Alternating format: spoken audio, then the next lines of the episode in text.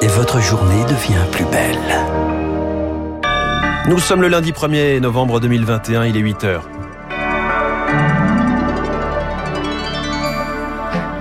La matinale de Radio Classique avec François Geffrier. Le coup d'envoi de la COP26 de Glasgow, nous irons sur le littoral aquitain où la mer grignote la côte, conséquence très concrète du réchauffement climatique. La chasse au parrainage se termine chez les Républicains. Les candidats à l'investiture ont jusqu'à demain pour déposer leur signature d'élu. Et puis les jeunes, cibles privilégiées des fabricants de cigarettes, le mois sans tabac commence aujourd'hui. La violence est toujours inacceptable, y compris quand elle vise Éric Zemmour ou ses événements. C'est le rappel que fera Guillaume Tabar dans son édito politique dans 10 minutes. Puis l'invité de la matinale en ce week-end de la Toussaint, la psychologue Marie de Henzel qui publie Vivre avec l'invisible. Elle sera avec nous dans un quart d'heure.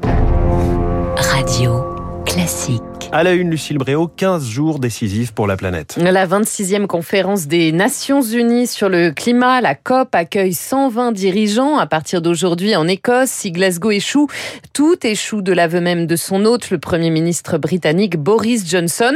Un objectif, limiter le réchauffement à 1,5 degré. L'urgence, clairement, est là. Illustration en France, sur le littoral aquitain, où la mer grignote la côte à une vitesse folle. Face à l'inéluctable Baptiste Gabory, certaines communes font même le choix du repli vers les terres. Oui, comme à Saint-Jean-de-Luz, dans le Pays Basque, la ville vient de signer avec l'État un projet d'aménagement. Sont concernées euh, plusieurs pages, plusieurs plages où sont installés des campings, des bars ou des restaurants. Jean-François Irigoyen, maire de Saint-Jean-de-Luz. Aujourd'hui, on a des campings, on le voit à chaque tempête hivernale. Le sable arrive chez eux, les paquets de mer aussi. On sait très bien que euh, dans 4 ans, dans 5 ans ou dans 10 ans, ils n'auront plus aucune activité. Sur ces plages, la mer avance de 25 cm chaque année. Finit donc de consolider ou de bétonner plus de 10 campings, bars ou restaurants vont être relocalisés à l'intérieur des terres. C'est laisser, laisser la nature faire, renaturaliser euh, les bords de plage euh, et c'est relocaliser toute l'activité économique, entre autres les campings. C'est reculer de 600 ou 700 mètres. Euh, sur le littoral, sur certains secteurs, hein, la mer gagne 1 à 2 mètres chaque année. Le recul dans les terres sera inévitable à long terme selon l'océanographe Bruno Castel. À l'horizon 2100, avec une érosion qui est aggravée, on parle d'une centaine, voire de plusieurs centaines de mètres de recul. Et là, évidemment, on a des zones urbaines qui vont être menacées très sévèrement. On ne pourra pas maintenir les ouvrages ou maintenir les villes partout. Selon l'État, hein, sur l'ensemble du littoral français, de 5 000 à 50 000 habitations pourraient être concernées par des relocalisations d'ici la fin du siècle. Baptiste Gabory qui suivra pour nous les débats de cette COP 26 pour Radio Classique. Il est minuit moins une, nous devons agir. Voilà ce que Boris Johnson devrait dire à ses homologues en préambule. Emmanuel Macron s'exprimera lui en début d'après-midi. Le dialogue de sourds continue entre Paris et Londres sur les licences de pêche. Le président français Boris Boris Johnson se sont vus hier en marge du G20 à Rome. La balle est dans le camp des Britanniques pour Emmanuel Macron. Londres appelle au retrait des menaces françaises faute d'amélioration. Les premières sanctions à l'encontre des chalutiers anglais pourraient s'appliquer dès demain. Autre front diplomatique houleux entre Paris et Canberra cette fois. Toujours les suites de la crise des sous-marins. Emmanuel Macron estime que le premier ministre australien Scott Morrison lui a tout simplement menti à propos de la rupture du contrat du siècle. Il est 8h04 au Népal. Les recherches doivent reprendre ce matin. Pour tenter de retrouver trois alpinistes français chevronnés portés disparus, a priori emportés par une avalanche, des traces de matériel ont été repérées au pied de la paroi.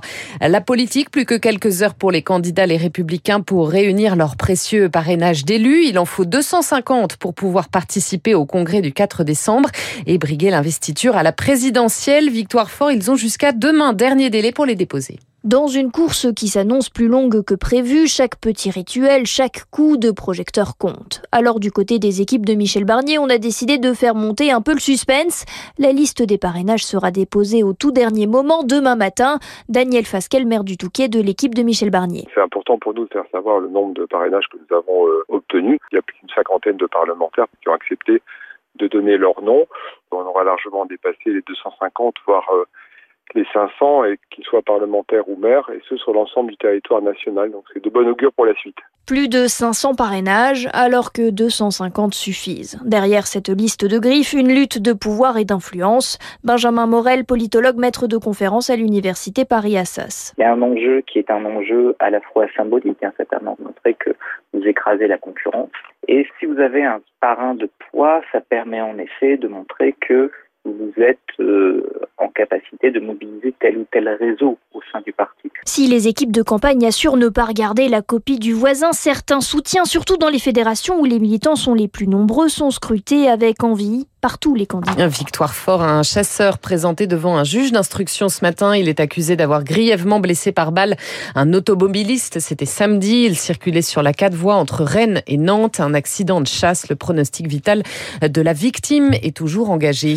Ce 1er novembre marque aussi le début de la trêve hivernale. Autre changement à signaler, l'interdiction du signalement des contrôles routiers sur les applications d'aide à la conduite, la revalorisation de 1% des retraites complémentaires du privé et la fin des terrasses éphémères Paris. C'est aussi le début du mois sans tabac. Le nombre de fumeurs baisse tous les ans, mais chaque année pourtant 200 000 jeunes grillent aussi leur première cigarette, un geste qui n'a rien de banal pour les professionnels de la lutte contre le tabagisme. Elodie Wilfried. Aujourd'hui encore, le tabac est partout. Présent dans 9 films sur 10, il inonde les réseaux sociaux et c'est là que l'industrie du tabac recrute de jeunes fumeurs. Loïc Josserand, professeur de santé publique. Les industriels vont passer des contrats avec des influenceurs. Ces influenceurs vont euh, prendre une pause lascive avec une cigarette. L'industrie du tabac cherche à attirer les jeunes puisqu'il faut trouver 200 000 jeunes par an pour remplacer tous les fumeurs qui vont décéder. Pour les professionnels, la première cigarette est déjà décisive. Plus on commence tôt, plus la dépendance s'installe.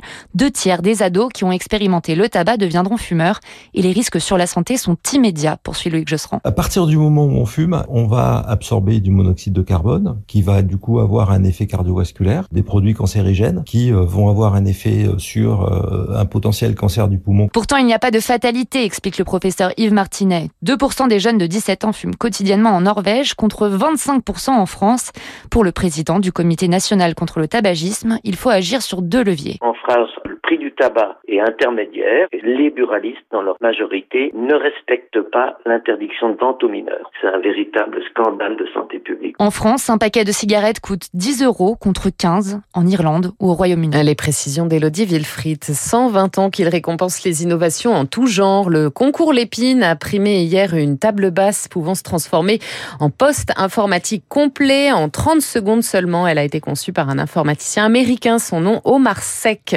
Et puis le football, 12e journée de Ligue 1 hier, marquée par une victoire de Marseille 1-0 à Clermont-Ferrand. L'OM qui s'installe sur la troisième place du podium derrière Nice.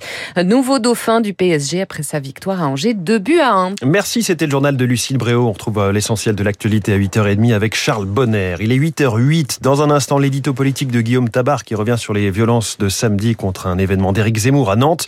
Puis l'invité de la matinale, on va se poser quelques minutes pour discuter de l'invisible sur Radio Classique avec celle qui le côtoie depuis des dizaines d'années dans son métier de psychologue et psychanalyste. C'est Marie de